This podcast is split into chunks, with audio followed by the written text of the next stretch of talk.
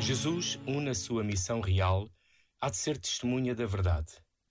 E a grande verdade a que nenhum poder humano pode escapar é a da morte, do despojamento de tudo na voracidade do tempo.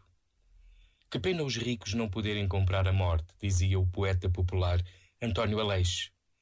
Testemunhar a verdade é introduzir o amor e a justiça de Deus na história e no coração dos homens. É esta verdade que transforma a vida das pessoas num projeto feliz e pleno e que nenhuma morte pode reduzir ao nada. Jesus é Rei pelo poder de amar e servir completamente.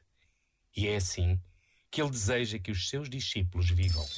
Este momento está disponível em podcast no site e na app da